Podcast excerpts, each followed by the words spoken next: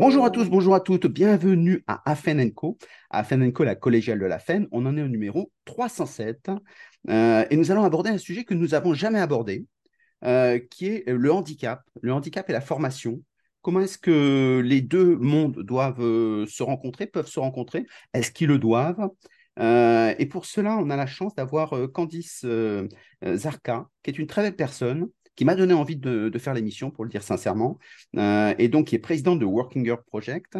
Euh, et donc, elle va pouvoir nous parler euh, de ce sujet de façon à ce que chacun d'entre vous fassiez votre idée et, et, ça vous ouvre des perspectives qu'on n'a pas abordées, qu'on aborde assez peu dans le monde de la formation. Bonjour Candice. Bonjour. Alors, Candice Arca. Je suis ravie, d'être avec vous. Merci en tout cas pour, cette, pour ce partage. Alors, Candice, J'espère que j'apporterai des choses intéressantes au public, avec plaisir, aux auditeurs. j'ai aucun doute. Donc ça, c'est, euh, ça sera un beau moment. Et puis vous nous direz, nous, dans les notes de l'émission, si c'est une émission qui vous a intéressé. Euh, qu'est-ce qui t'a intéressé? Pour, À quel moment tu as été sensibilisé par le handicap? Alors moi, on va dire que c'est très tôt, on va dire à l'âge de deux ans puisque j'ai un an d'écart en fait avec mon frère euh, qui est autiste, qui a été détecté à l'époque, euh, c'était dans les années 80, donc euh, autiste Asperger, à 4 ans ou 5 ans parce qu'il ne parlait pas, parce qu'il avait des, évidemment des fonctionnements neurodivergents, donc, donc neuroatypiques, on appelle ça aujourd'hui, donc différents des, des, autres, qui ne parlaient pas, ils se balançaient, enfin tous les signes qu'on connaît de plus en plus sur l'autisme.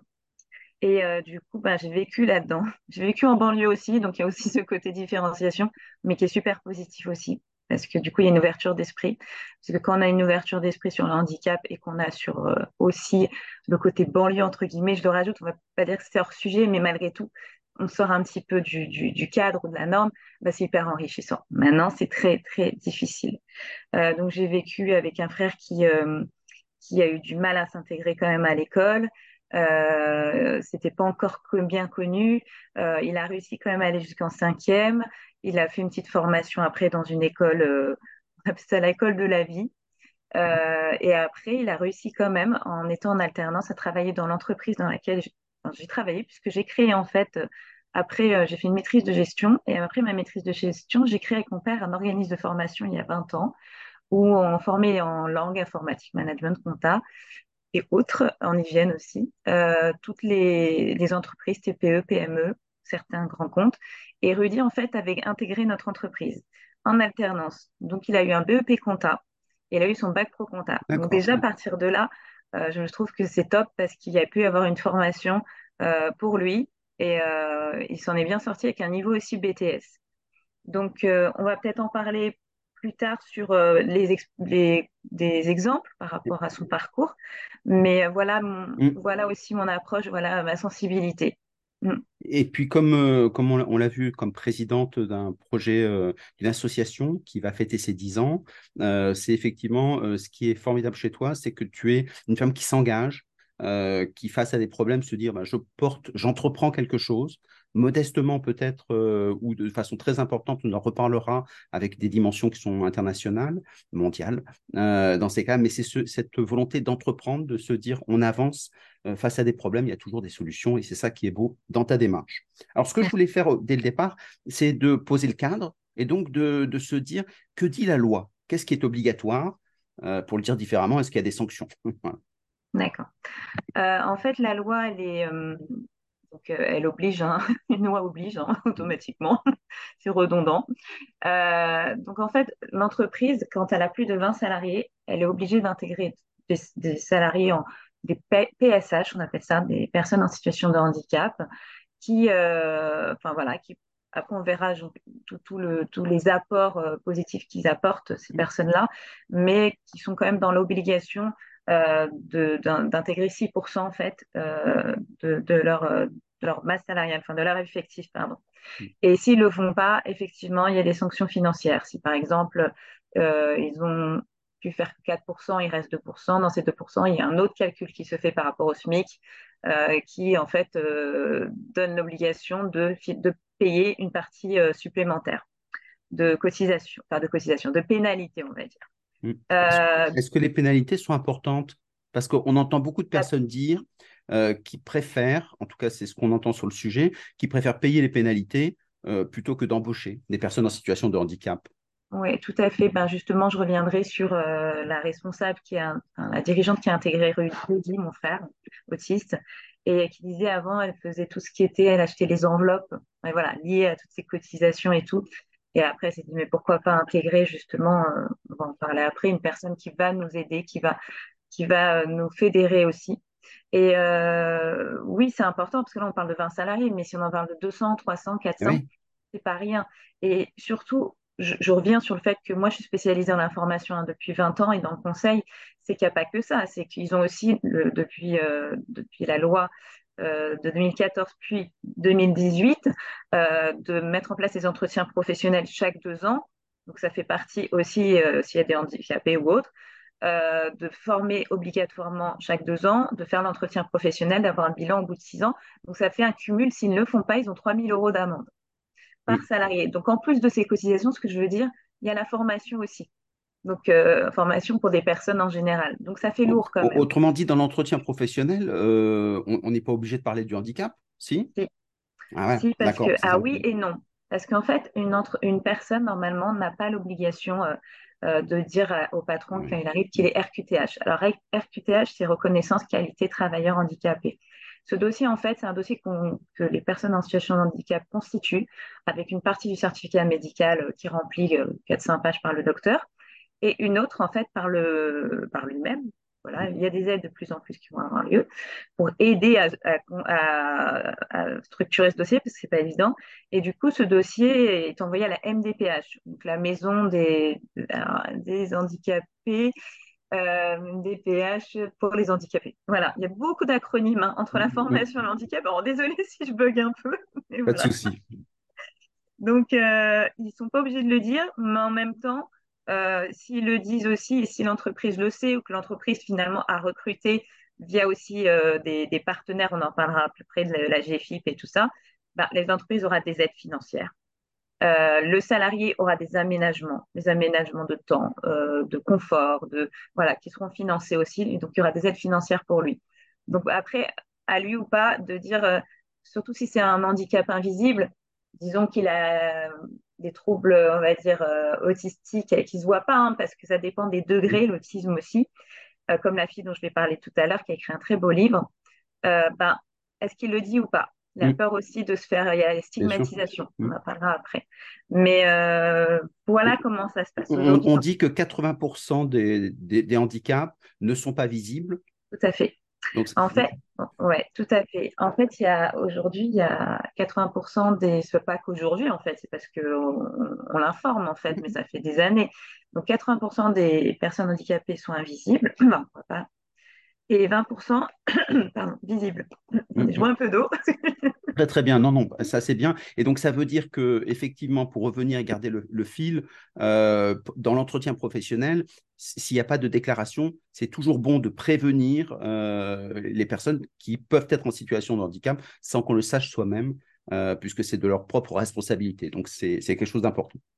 Bien sûr, c'est, euh, mais c'est surtout euh, voilà, aux salariés de le proposer. Et mm. si, euh, parce que bon, c'est son intérêt aussi à lui. Après, mm. comme il y a un problème de stigmatisation, on parle d'handicap invisible, il y a 80%. Dans handicap, handicap invisible, il y a beaucoup d'handicaps physiques. Bien sûr, il peut y avoir les scléroses en plaques, il peut y avoir toutes ces maladies neurodégénératives, etc. Donc, mais qui ne se voient pas forcément.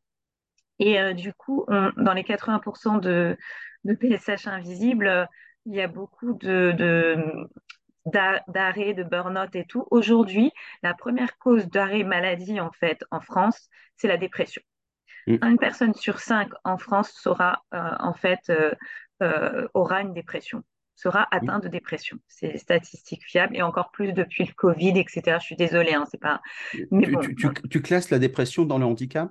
Alors oui, parce que ce qui se passe aussi, c'est que la dépression peut engendrer, en fait, un déclencheur du handicap comme la, les troubles bipolaires, la schizophrénie. Pour l'autisme qui au début euh, n'est pas trop, enfin, n'est pas trop visible, en tout cas n'est pas trop gênant, handicapant, peut amplifier. Euh, dans quelques années, on dirait, enfin, à l'OMS, euh, peut-être que ça sera le premier handicap en fait, donc la dépression et tous les handicaps euh, mentaux, mmh. alors que, que 20% d'handicaps visibles, c'est quand même plus... On, les voit, donc il y a plus de compassion. C'est dur aussi, hein, je ne remets pas du tout, c'est horrible. Mais, mais malgré tout, quand dans le dossier RQTH, on demande justement pas mal de, la carte mobilité, la carte voiture, la carte de, fin, de stationnement, etc., euh, on n'est pas sûr de les avoir aussi, ça dépend après de la vérification la, du, conseiller d'MDPH. Mais voilà, il y a plus de difficultés à, se faire reconnaître. Et le problème, c'est la double peine. C'est que les maladies, maladies handicap invisibles psychiques, si on le dit, comme je disais, s'il dit oh, bah, je, suis RQTH, je suis RQTH, voilà ma maladie, le DH, normalement, doit préserver l'anonymat de la maladie. Mais imaginons que ça communique, et là, c'est grave mmh. parce qu'ils peuvent tomber sur des personnes toxiques. Déjà, rien que euh, les, la toxicité dans des entreprises, certaines entreprises, justement quand on parle de burn-out et tout, parce que c'est des personnes souvent aussi dans les burn-out euh, qui ont justement ces maladies aussi et qui ne savent pas. Et c'est un terrain et ça se déclare après justement. Et c'est des personnes dans cet environnement d'entreprise qui sont très toxiques. Donc euh, pour moi, c'est important de parler de l'entreprise. Donc il faut faire très attention quand, on, dit toxique, ça peut être aussi des personnes qui sont, parce que c'est facile de mettre des, étiquettes, me semble-t-il, mais ça peut être des gens qui sont mal à l'aise, qui ne savent pas comment réagir, euh, et donc forcément qui sont maladroits, euh, et donc ils peuvent aller jusqu'à la stigmatisation, mais ça peut être aussi des gens qu'on peut former, peut-être. Alors justement, j'allais y venir, c'est très bien. Mmh. Euh, moi, j'ai rencontré une entreprise qui est très connue, mais je dirais pas le nom en fait, je peux pas, mmh. qui en fait mettait en place justement, en fait, ce qui se passe, c'est qu'il y a une, désinformation, une mauvaise information, donc c'est une ignorance, en fait, de, la maladie. c'est très grave, enfin, c'est très grave. C'est important de, connaître pour. Euh, c'est vrai qu'il y a un malaise, en fait. Mmh. Un malaise. C'est-à-dire que la personne euh, qui est malade a un mal-être, et mmh. finalement, ceux qui sont autour ont un malaise.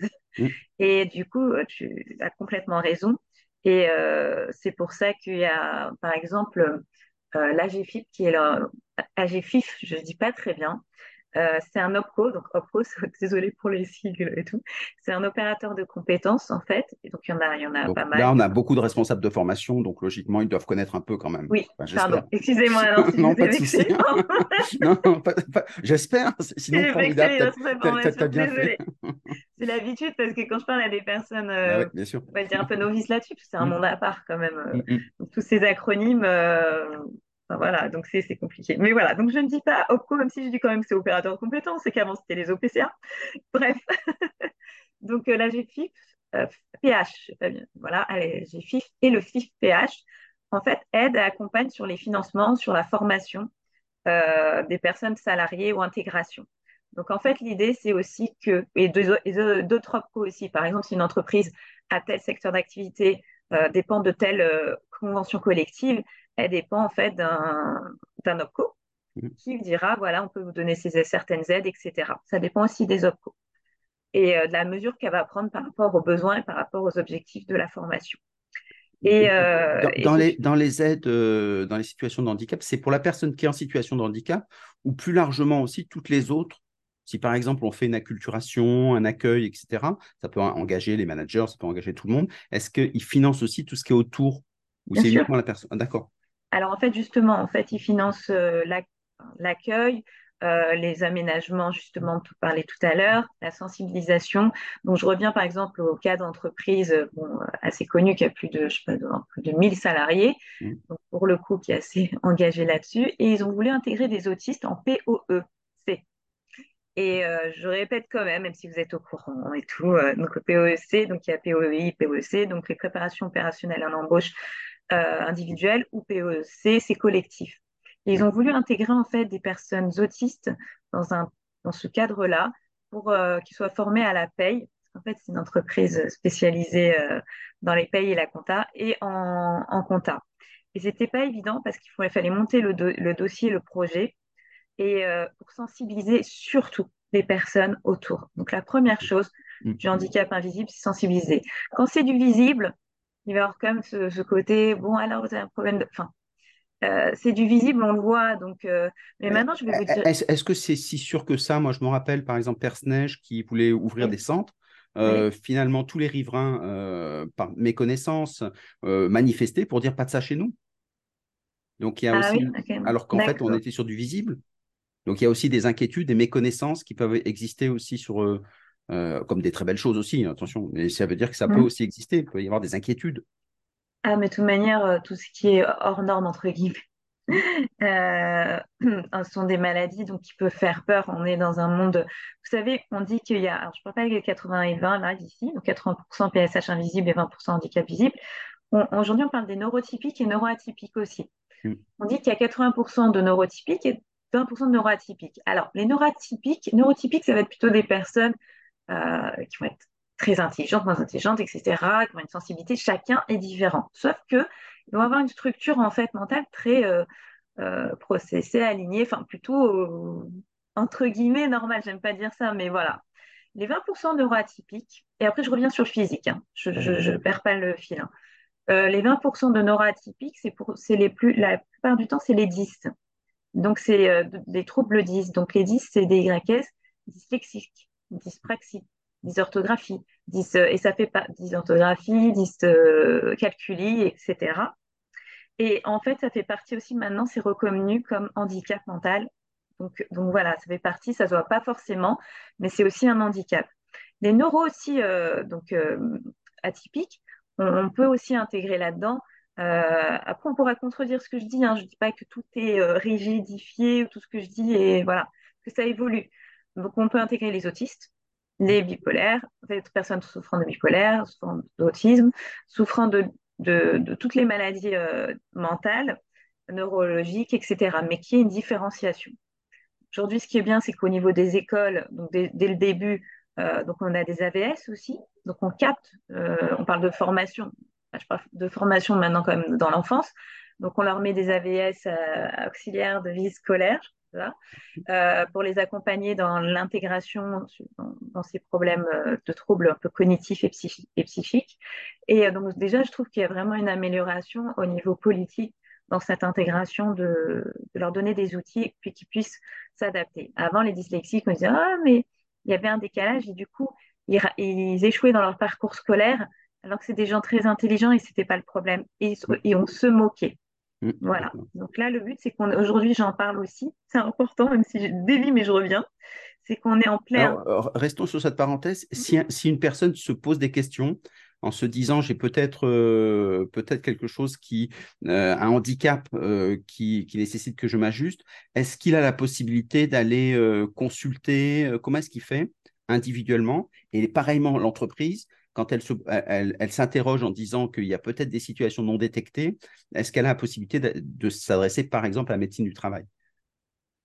Tout à fait. Donc, en fait, l'individu, il fait comment s'il se pose des questions? Alors, je ferai, je, concrètement, moi, ce que je vois, c'est qu'il y a les deux. Enfin, moi, il y a, le premier axe pour moi, c'est le DRH. Si c'est une grande entreprise, bon, en général, les plus de 20 salariés, on va dire plus de 50, ils ont un DRH et RRH mm. euh, et il va lui parler en fait. Il faut qu'il lui parle de ce qu'il a, qu'il se sent pas bien, etc. et qu'il veut que ça soit reconnu. Euh, et si le DRH euh, voilà, met en place des choses pour lui, donc tant mieux. donc du coup, il y, a une, meilleure communication et il sera de mieux en mieux. Après, il y a la médecine du travail. Donc ça, ça serait pour, pour valider aussi son handicap. Après, je connais pas bien le lien, je vais pas être, je vais pas être, euh, être honnête avec vous, entre la médecine du travail, c'est une chose, et le DRH, l'entreprise, c'est une autre, mais évidemment, il y a une connexion. Alors, est-ce que cette personne aussi euh, aura eu euh, son RQTH avant et va le dire au DRH ou pas? Ou est-ce qu'elle avait une pension d'invalidité 2 ou 1 où elle travaille à temps partiel? En général, ils le savent, les, les responsables. En général, quand même, ils le savent. Mais sinon, oui, elle peut se référer à la médecine du travail, surtout euh, euh, quand ça ne va pas, ou si elle a une mauvaise communication avec le DRH et que ça ne va pas, la médecine du travail pourra appuyer en disant Ah non, mais je suis désolée, mais votre salarié, il a des gros problèmes. Donc euh, là, vous devez faire quelque chose. Voilà. Et, donc, comme, on voit par exemple sur la formation avec le CEP euh, ou, des, ou le CPF, donc en dehors de l'entreprise, quand on a un doute ou une défiance avec son entreprise, est-ce qu'un particulier a, des, euh, un guichet sur lequel il puisse s'adresser? Oui, euh, un particulier, avant que, n'importe en fait, un particulier qui soit salarié ou pas. Donc, il ça s'appelle le CEP, Conseil d'évolution professionnelle. Donc, effectivement, quand on est au Pôle emploi, enfin, quand on est demandeur d'emploi, on est au Pôle emploi mais on peut bénéficier aussi du CEP, qui est un autre euh, pôle ou dispositif qui permet, ou un guichet, mmh. qui permet en fait rapidement euh, de s'adresser à, un conseiller euh, spécialiste dans l'orientation, dans, dans les validations de bilan de compétences, dans, dans, vraiment le, dans cerner, pour cerner en fait le projet de la, du, salarié ou du demandeur d'emploi. Et une fois que c'est validé, au bout d'une heure, il a une réunion, une, une, un entretien avec ce responsable CEP ou ce conseiller ce CEP, en fait, le conseiller va valider, va écrire tout ça, il va dire OK, vous avez besoin de bilan de compétences, vous avez besoin de ça, ça, ça, j'atteste. Et, là, il transmettra. Et, et, le handicap, peut-être, euh, il peut y avoir une aide ou un accompagnement à ce, moment-là? Alors, oui, ben justement, le CEP va lui dire, euh, va, lui informer en disant qu'il y a la GFIF, il y a la MDPH, le RQTH, euh, la sécurité sociale, voire avec la pension d'invalidité. voilà, attention, le MDPH et Sécu n'ont rien à voir. Hein. C'est deux choses différentes. Voilà. Donc, je le rappelle, le CEP, c'est gratuit, donc euh, vous pouvez y aller. Donc, euh, ce qui peut euh, poser un problème. Alors, donc, pardon, je t'avais coupé. Est-ce qu'il existe On voit qu'il y a des aides possibles. on voit qu'il y a des pénalités, effectivement. Est-ce que tu aurais un exemple concret d'une entreprise qui a mis en place une politique pour gérer les situations de handicap? Euh, au niveau, euh, est-ce que moi j'ai l'exemple de mon frère, est-ce que je peux mmh. en parler? Voilà. Euh, parce que c'est assez concret. Donc mon frère me dit, juste pour info, donc comme je disais, on a un an d'écart. Aujourd'hui, il a 43 ans. pour revenir quand même, c'est pas simple. Pour la famille aussi d'avoir. Je, parle parce que les, proches sont très touchés. Mmh. C'est les, les proches qui vont accompagner aussi la personne handicapée. Ça peut être l'enfant, ça peut être la femme, ça peut être voilà conjoint. Et du coup, c'est l'environnement personnel et professionnel est important. Et pour moi, l'intérêt aussi, c'est quand même que la mère ou le père, ou les deux, euh, puissent rencontrer le DRH ou le patron quand il y a intégration de leur enfant autiste ou faire qu'il y a des, des problèmes psychiques. Je trouve que c'est super important. Donc là, je vais justement, et c'était le cas, donc mon frère lui dit, alors, il travaillait avec, euh, donc il a eu son donc BEP compta et bac pro compta. Il a travaillé quelques années avec, avec nous, mais au bout d'un moment, au bout d'un moment, c'était délétère. Ça veut dire qu'il était très proche de moi euh, et il était euh, très demandeur. Donc quand je recrutais des stagiaires ou des personnes et que je passais du temps avec eux, il faisait des crises. Ah et du coup, il me jetait même des verres d'eau dans la tête. Hein. Donc, j'ai tout, donc c'était très pro en fait. C'était avec des personnes recrutées. Ah, c'est méchante et, euh, et, moi, du coup, en plus, je venais d'avoir une petite fille euh, qui faisait passer de nuit, donc j'étais exténuée. Mm-hmm. Donc euh, j'ai vu. alors normalement, je, vais vous parler de ce film, donc hors norme. Hors norme de, de, Toledano, de pardon, Eric Toledano et Olivier Natache. Donc je fais un peu leur pub. D'ailleurs, il y a un film qui sort là en ce moment. une année difficile. Je fais un peu la, donc, on, remettra les, les, euh, références dans les notes de l'émission pour ceux qui veulent. Euh. D'accord, avec plaisir. donc, par rapport à ton, frère, quand, quand, tu expliquais que c'était pas facile à vivre au quotidien. Alors en fait, du coup, euh, moi, c'était pas facile du tout. Donc j'ai, hum, enfin, je connaissais très bien qui le, Stéphane Benamou, qui était le président de l'association Le Silence des Justes, une association d'autistes, qui est en fait l'histoire du film Hors Norme, j'y reviendrai.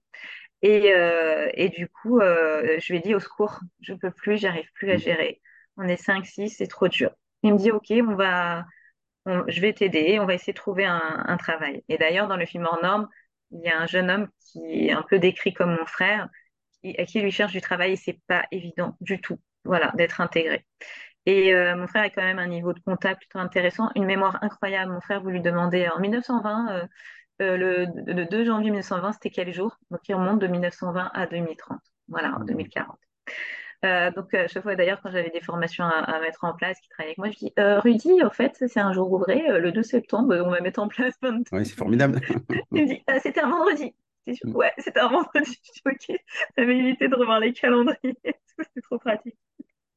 non, non, il m'a aidé et tout, sauf qu'à un moment, ben voilà, comme je dis, c'était un peu délétère. Mm, mm. Et du coup, grâce à Stéphane, on trouve, euh, il trouve du travail pour Rudy en compta dans une entreprise d'immobilier euh, dont la dirigeante euh, qui s'appelle donc s'appelle Mylène Romano, qui au lieu de payer en fait ses cotisations a choisi d'intégrer en fait une personne autiste parce que finalement, ça, ça l'intriguait un peu quand même, ce, cette maladie, cette pathologie, enfin entre guillemets, parce qu'il y en a qui disent pas maladie, mais en tout cas, cette différence. Et euh, du coup, elle a intégré et ça a été un peu compliqué pour les débuts, mais ils ont assuré parce que du comptable au, elle a, je pense qu'elle a réussi à sensibiliser sans avoir besoin à son niveau d'accompagnement. Il y avait un côté très humain il y avait le comptable, enfin tous les postes autour qui ont été autour de Rudy.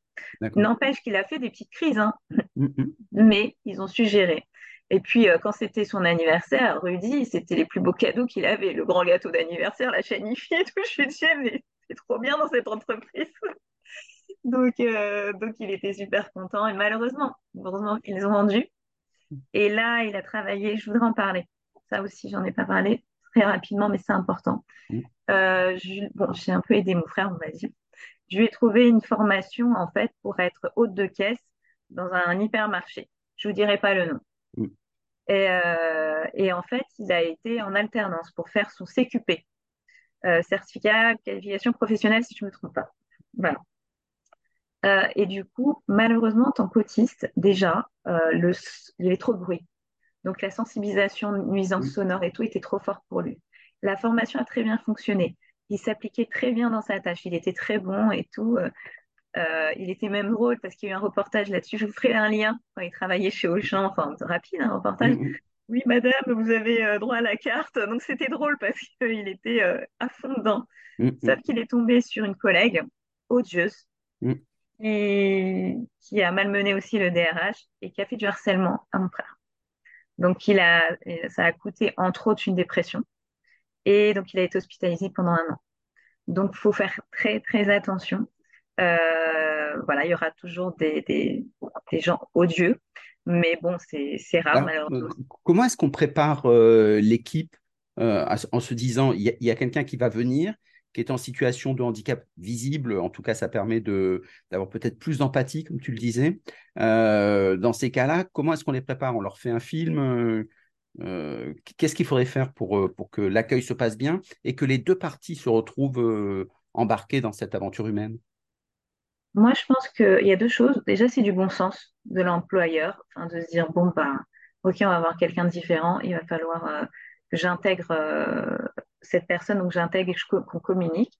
Et deuxième chose, il faut connaître, euh, et je pense qu'il y a une méconnaissance sur les financements et sur les OPCO, les dispositifs comme euh, euh la GFIF, euh, le, le FIF-PH, etc., où il y a même des aides régionales, etc. Et je pense qu'il y a une méconnaissance, comme les OPCO en formation. Hein. Mm. Ah bon, je suis TNS, j'ai droit à une budget de formation? Oui. En tant que profession libérale, j'ai droit à des formations, des financements? Oui, FIF-PL. Oui, j'ai fils. donc, ça, c'est plus la partie, donc euh, la direction générale qui s'engage, parce que c'est un vrai engagement sociétal. Euh, les DRH qui disent il y, a des fonds, autant solliciter, euh, ça permet d'en profiter. Mais après, comment est-ce qu'on fait avec les équipes qui se disent nous, on a du taf, il faut produire. et dans ces cas-là, est-ce la, la peur qu'ils peuvent avoir, premièrement, c'est la peur de la maladie, en disant je ne connais pas donc je rejette, hein, qui est un mécanisme de défense. Mais après aussi professionnellement, en disant, est-ce que ça va pas être un boulet quoi? On le dit franchement. Quoi. Euh, ce qu'on dit, c'est que justement, ces personnes-là ont des différenciations aussi. Euh, je pensais à ça hier, euh, Red Charles, Stevie Wonder. Mm.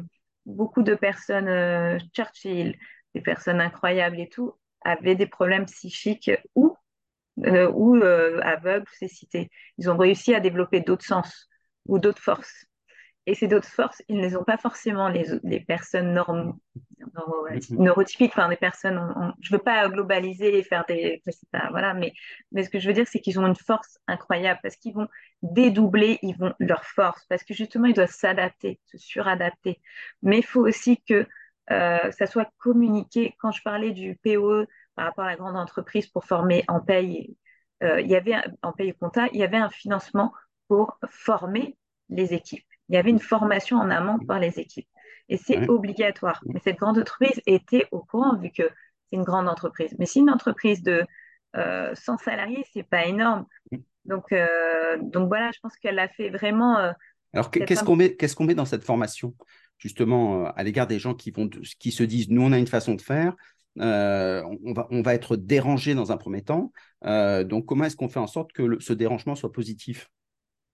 Je pense que après j'ai pas eu de cas vraiment très concret. Si c'est si c'était moi, mmh, moi je, je, me ferais aider justement de d'accompagnateurs comme la GFIP qui, qui ont euh, qui ont en fait des, personnes dédiées, euh, je pense, là-dessus.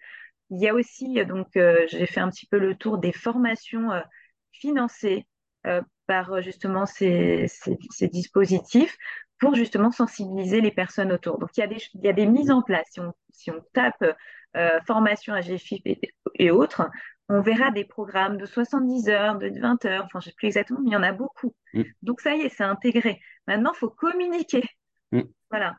Euh, entre parenthèses, euh, j'organise, j'en parle, on fera le lien, mais la journée des troubles bipolaires, euh, des troubles psychiques aussi sur le, donc la santé mentale le 29 mars avec la maire adjointe handicap de Levallois au salon Anatole France. Donc vous êtes tous les bienvenus, on enverra l'invitation. Mmh.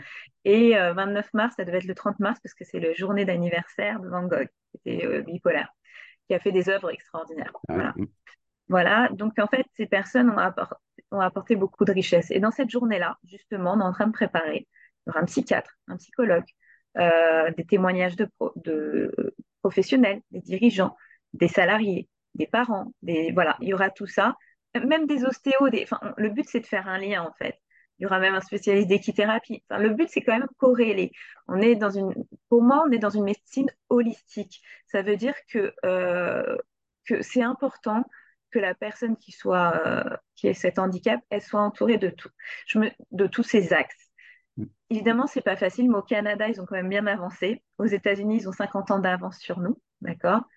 En Belgique, ils ont quand même aussi bien avancé. On a du retard, mais je pense qu'on peut, on peut rattraper et ça, ça avance bien malheureusement, je dévie un peu, mais les financements, en fait, euh, il n'y a que 2%, je crois, de financement qui va euh, au financement de la maladie psychique.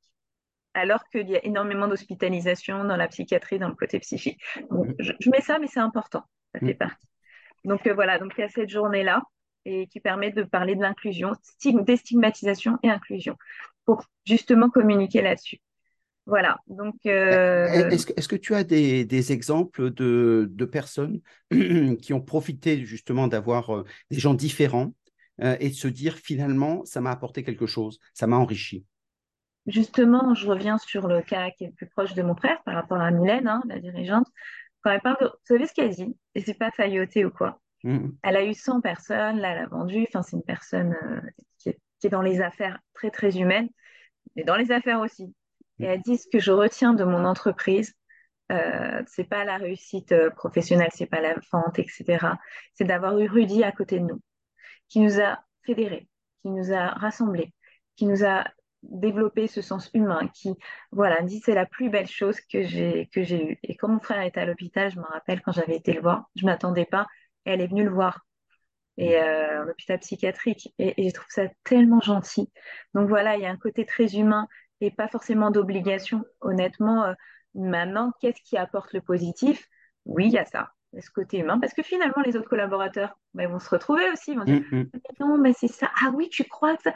Et il va y avoir des affinités qui vont, au lieu de repenser à eux, à leurs problèmes, ils vont peut-être plus se focaliser sur la personne et du coup être plus altruiste. Mm. Voilà. je pense que c'est voilà l'exemple. Euh, Exactement. On parle beaucoup de corporate branding, euh, de redonner du sens aux entreprises. Euh, là, euh, alors tout dépend ce qu'on appelle redonner du sens, mais là, on redonne de l'humain, c'est-à-dire l'humain appelle l'humain. Et quand on voit quelqu'un qui est en situation, qui sort de sa posture sociale de la performance, ben, on s'aperçoit que c'est un être humain et ça libère aussi les autres de se dire, ben, moi je suis pareil, moi j'ai des difficultés, j'ai... c'est pas évident et on est touché par l'autre Et c'est ce qui fait sens, c'est ce qui fait l'entreprise, fondamentalement. C'est ce qui fait aussi euh, Boomerang parce qu'on se rend compte que finalement, les gens euh, qui n'osent pas en parler ont toujours un proche qui a des problèmes psychiques ou physiques aussi. Ils n'osent pas en parler. Et finalement, ça se délie. Euh, donc, il ah, mais si, moi, j'ai ma mère, en fait, qui avait ces problèmes-là. Mais moi, donc, du coup, ça remonte aussi des choses de l'enfance ou de sensibilité. Donc, moi, je trouve ça quand même très positif pour les autres personnes qui l'entourent, pour eux-mêmes. Je trouve que c'est une super expérience.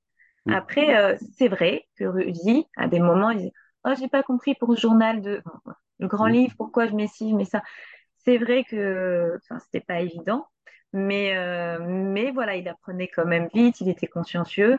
Euh, il y avait beaucoup, il y a beaucoup de fatigue aussi et d'irritabilité malgré tout dans ces, dans ces maladies, mais ils ont réussi à le canaliser. Il y avait un tiers-temps, enfin, il était RQTH aussi, donc tout allait bien. maintenant, après cet hypermarché, cette euh, expérience. Euh, quand il y a eu le film Hors norme, en fait, et je remercie beaucoup euh, le président de Silence des Justes, des Justes, pardon, Stéphane Benamou, qui a intégré en fait mon frère au Silence des Justes en fait depuis trois ans, où il est aide comptable. Et donc c'est lui, le président, qui est son tuteur ça va, t'es bien. et grâce au film, en fait, le film, juste pour une anecdote, euh, j'espère pas euh, dévier encore, mais je reviens. Euh, une anecdote, en fait, c'est que le film en norme, donc c'est l'histoire du silence des justes, qui a intégré une centaine, début, je sais pas exactement, j'ai pas les chiffres précis, donc excusez-moi si je me trompe, mais qui avait intégré il y a 22 ans, 23 ans, une centaine d'autistes, de de psychotiques aussi, moi je vais pas rentrer dans les détails, qui, qui en fait ont intégré euh, bah, cette association pour justement les guider, les accompagner, les, les réintégrer dans le, dans le même milieu ordinaire en fait. Et, euh, et le président a aussi rencontré euh, une autre personne. Et du coup, lui faisait intégrer aussi les, tout ce qui était les voyages, l'intégration de la mixité en fait mmh, entre mmh. les autres et autres. Donc déjà, ils étaient bien en avance. Ils faisaient aussi tout ce qui était loisirs, etc. Et du coup, euh, Eric Tolenano et ceux qui font, ont fait Intouchable, je pense que ça parle à tout le monde, le sens de la fête, j'ai adoré. Euh, donc là, c'était le hors norme, en fait, ça parle du handicap psychique. Autant Intouchable, on était dans le physique, mm. Autant, euh, voilà, y en a, je pense qu'il y en a pas mal qui l'ont vu. Et en fait, c'est l'histoire du silence des justes. Et quand on voit en fait que Vincent Cassel, euh, Stéphane Benamou et Reda Kateb qui joue euh, Daoud, l'associé, on voit l'évolution en fait. Et on voit que une des personnes qui s'appelle Joseph dans le film ressemble en fait à la vie que m'a né mon frère et comment la difficulté de trouver un travail. Alors, il lui avait trouvé un travail dans les, euh, dans les machines à laver et tout ça, parce qu'il était très fort en machines à laver. Ils ont souvent des obsessions. Mm. Mais il, était amoureux d'une d'une collègue et il allait la voir et dit je t'aime, je ne sais plus quoi exactement. Et voilà, il y a des décalages. Elle dit on ne peut pas le mm. garder. Mm. Donc voilà, à un moment donné, oui, c'est improductif, mais voilà, ça, il, faut, il faut continuer, il faut continuer à, intégrer, à mettre en place les, en avant les côtés positifs. Et, euh, concernant euh, l'autre petit, l'anecdote qui, voilà, l'autre petit garçon qui était de façon sévère, atteint de façon sévère de l'autisme, il était en hôpital et psychiatrique et ils ont réussi, en fait, le science juste a réussi à l'intégrer et à pouvoir le, le faire évoluer. Et euh, l'anecdote, juste pour finir, donc moi j'ai créé une association de femmes dirigeantes d'entreprise donc qui parraine l'association du silence des jutes et l'association du cancer du sein et l'endométriose. Hein. Euh, donc on est féministe mais pas féministe. On est féminine mais pas féministe. On fait des mm-hmm. événements mixtes aussi. Très bien. Et euh, voilà, donc notre cotisation à l'année va, va, en partie à, en général en tout cas, va en partie aux deux associations parce que pour, pour mes parents, pour mon frère, c'était c'était vraiment trop indispensable. Mm. Et un jour, pour faire pour l'anniversaire, les salles coûtaient trop cher, l'anniversaire des Working Girl Project. Aujourd'hui, on fait des, nos 10 ans, en fait, mm. nos 10 ans. Et euh, c'était compliqué de trouver des salles et tout. Et puis, euh, j'ai eu l'opportunité d'être euh, d'être parrainée par un sénateur. Pas pour être prétentieuse et tout, mais qui me permet d'avoir en fait les salons du Sénat, les restaurants, que ce soit 10, 30, jusqu'à 180 personnes et à 35 euros à l'époque. Entrée, plat, dessert. Mm. Pas mal, hein, l'histoire. En plus, au Sénat, c'est assez magique. Hein. Ouais, c'est mm. ça. C'était des... On a fait deux événements super, mm. sans, sans euh, paillettes ou quoi. Hein. Comme je disais, moi, je vais à Flunch la veille et puis je vais aller au Sénat le lendemain, il n'y a pas de souci. Bon, ok, c'est un peu, mais j'aime bien. Au moins, bon, Moi, je vais à Flunch, c'est déjà bien. Moi, j'aime bien en plus. Ouais, ouais, ouais. Très bien. Et alors, et alors, qu'est- comment ça s'est passé? Qui t'a rencontré? Alors, quand je l'ai rencontré, le chef cuisinier déjà adorable, bienveillant et tout, je lui dis, bon, voilà, on fête nous un an avec, le, avec euh, l'association et tout. Et il me dit, euh, quoi? Telle association? Je lui dis, oui. Il me dit, c'est pas possible. Je lui dis, bah si. Il me dit, bah, mon fils, qui est extrêmement euh, malade, euh, était dans un hôpital, ils ont réussi à l'extraire et à la réintégrer chez eux, et il est en train d'évoluer comme euh, je n'aurais jamais imaginé. Je dis, ah bon? Il me dit, alors là, du coup, euh, ça, c'est déjà, c'est quelqu'un de très investi, mais pour nos événements, c'était décuplé, puis on est devenus aussi amis. Et pour finir cette anecdote, en fait, quand il y a eu le film En Homme, en fait, l'histoire des deux personnes, donc du petit et du, du, du grand, c'est mon frère. Donc Joseph, plus ou moins incarné un peu mon, frère, parce qu'on le voit aussi dans les métros, les, enfin, toutes les histoires qu'il a eu mon frère dans la SNCF et tout. Enfin bref, à voir le, voir le film. Donc il y a beaucoup de traits quand même. Et le deuxième, en fait, c'était l'histoire de son fils. Et on s'est Ouais. retrouvé avec, euh, avec sa femme et tout ça. À, à- au Sénat, il y avait une, une projection aussi du, de hors norme. Et on s'est regardé avec Christophe, on a dit, tu te rends compte? Tu te rends compte, en fait, le film c'est l'histoire de son fils et l'histoire qui est euh, quand même bien inspirée aussi de mon frère. mm, C'est assez quand même euh, pas drôle, mais assez atypique, quoi, si quand même. mm, C'était c'est mm. une belle histoire. Voilà. Donc, euh, donc voilà, par rapport Exactement. Et, passé. et- et dans les entreprises, ce qui est intéressant, c'est souvent, euh, dans, dans les, les exemples que tu donnes, euh, les, les gens souffrent de solitude.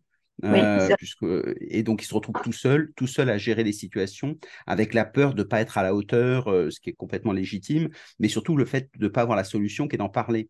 Et ce que j'aime bien dans ta démarche, c'est les deux choses que tu donnais. C'est premièrement dire aux gens, allez voir les associations. Il y a plein de gens formidables qui sont prêts à, vous aider. N'hésitez pas à aller aborder ces sujets-là, qu'on soit dans les ressources humaines, qu'on soit euh, dans, les personnes euh, qui sont en situation.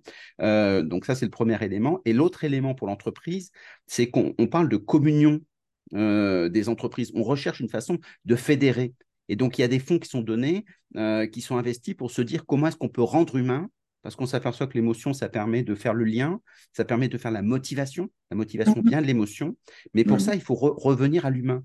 Et, et le fait de, de- d'intégrer quelqu'un, euh, donc il y a des histoires à écrire, il y a des façons d'intégrer qui sont particulières, donc il faut que les ressources humaines fassent leur travail, la formation aussi, mais ça permet à chacun de se dire, euh, je redonne de l'humanité dans mon travail qui n'est pas que technique, et ça, c'est, incontournable et, indi- indispensable.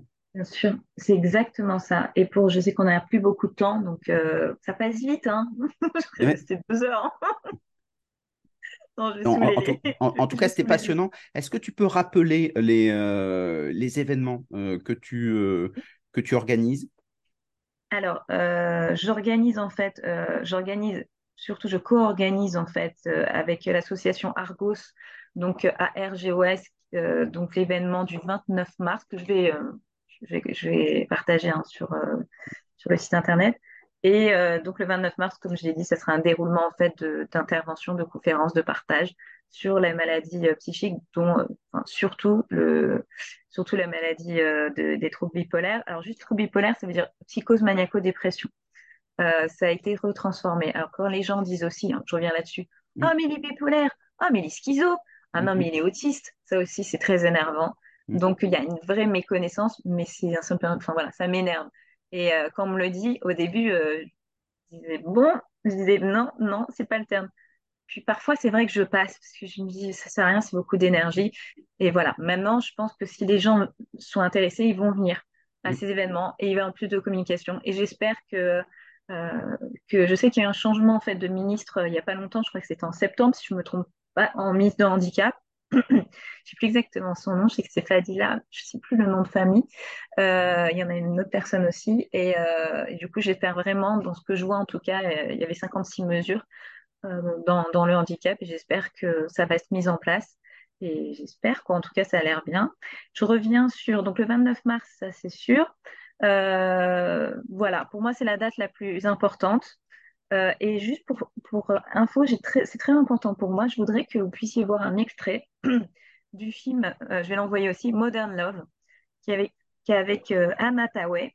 Anna Thaoué est donc celle qui a joué dans Le Diable Salut Prada, évidemment, j'adore. Et euh, elle joue donc une personne qui est atteinte des troubles bipolaires. Et on la voit, il y a une scène qui dure 2 minutes 47, je crois. Et on la voit avec la responsable euh, collègue, responsable RH. Ils sont dans un café et elle est en pleurs. Elle lui dit Je peux pas, je suis atteinte de troubles bipolaires. Voilà. Il dit Mais pourquoi tu me l'as pas dit plus tôt?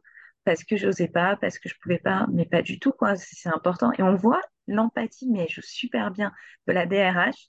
Il dit, elle a son, téléphone qui sonne un moment, au bout d'une minute, elle dit, oh, j'ai une réunion. Alors, la Anna je ne sais plus son prénom euh, dans, le film, elle dit, non, non, allez-y, la réunion, enfin, allez-y, euh, prenez votre téléphone. Elle dit, la réunion sera annulée. Je reste avec vous. On prend un déjeuner, on fait un déjeuner. Et je dis pas peut-être c'est idéaliste. Moi, je suis quelqu'un d'idéaliste, je sais. Mm. Mais, euh, mais, mais c'est beau, en fait. Et c'est ça. C'est juste ça, en fait, que et on voit, c'est vraiment la beauté de, de cette scène, en fait, qui est importante parce qu'elle ne s'est pas retrouvée seule. Mm. Elle est quelqu'un d'humain. Elle dit, j'ai plus d'amis, j'ai plus... Parce que la, la maladie psychose, maniaco-dépression, c'est une maladie grave. Il y a 20% de suicides. C'est des dépressions très, très, très, très sévères. Beaucoup ont écrit des livres là-dessus. Euh, là, il y a Sylvain Augier qui jouait dans Carte au trésor, Il euh, ne faut pas rêver, qui a eu ces problèmes-là aussi. Donc, euh, c'est un peu des survivants, ceux qui, sont, ont cette mm. maladie. Mm. Et le travail reste compliqué parce que du coup, il y a beaucoup d'arrêts maladie, il y a beaucoup de forte hypersensibilité. Les gens sont plutôt crus aussi, ils peuvent être directs, ils peuvent être. Donc voilà, il y a une hyper. En fait, dans le cerveau, comme l'autisme, il y a un dysfonctionnement en fait de, de l'hippocampe, ça s'appelle l'amygdale, etc., qui est suractivé. Et du coup, ça crée des, dysfonctionnements, des dépressions sévères ou des manies c'est-à-dire forte, forte énergie, des excès. Voilà, donc euh, faut qu'il y ait une connaissance de plus en plus. Moi, je dirais, on parle d'harcèlement aussi scolaire, etc. C'est hyper important, hyper important. On devrait avoir deux heures dans une entreprise, une demi-journée, faire une conférence, une intervention avec des questions pour parler de ça. Voilà, ça c'est mon idée. Finale. eh bien, très très bien. Si on veut te, te suivre, si on veut te, te parler, parce qu'on aimerait en avoir plus, euh, comment est-ce qu'on peut, peut faire pour te joindre? Alors, moi, j'ai mon compte, euh, c'est pratique LinkedIn, donc, euh, donc Candice, c'est N-D-I-C-E, plus loin Zarka, Z-R-K-A. Après, j'ai mon site internet euh, Genius. Alors, j'ai ma note société parce que Working Girl, c'est bénévole. J'ai créé cette association but non lucratif, mais sinon, je travaille à côté depuis 20 ans dans la formation professionnelle. Donc, donc du coup, Genius, j'accompagne la création de Calliope, voilà, tout ce qui est centre de formation et les, tout ce qui est OPCO. Hein. Mmh financement, budget, euh, co et autres. Et du coup, donc j'ai mon site Genius RH, il y a mes coordonnées. Mais le mieux, honnêtement, c'est LinkedIn. Je dirais pas mon numéro de téléphone, euh, voilà, mm. Très bien. Euh, audio, mais avec plaisir, vraiment avec plaisir, n'hésitez pas. Merci beaucoup. J'aime beaucoup ton côté militant de l'humain. Et, je crois que c'est autour de ces valeurs-là qu'aujourd'hui, dans un monde qui se reconstruit, euh, qui se cherche, eh bien, il faut des gens comme ça qui soient euh, à la fois agitateurs de quelque chose euh, de bien, et puis derrière, qui fassent profiter les autres, qui aient le courage d'entreprendre à plusieurs pour pouvoir faire avancer les choses. Donc, merci beaucoup pour tout ce que tu nous as dit. Merci. à toi, merci à vous de m'écouter. J'étais ravie en tout cas de partager de ces échanges. Pour moi, ça a été hyper hyper intéressant et, ça me permet d'ouvrir aussi euh, des, questions sur euh, justement euh, ce dont on a parlé, encore plus, d'avancer, d'avoir des idées, parce que voilà, l'idée de la conférence de deux heures, je ne l'avais pas avant. et du coup, ça Donc des idées partagées. Merci beaucoup à tous. N'hésitez pas à mettre des commentaires, à dire ce que vous en pensez. Ce sera un plaisir. Au revoir à tous. Bye bye. Merci beaucoup. Au revoir. Merci.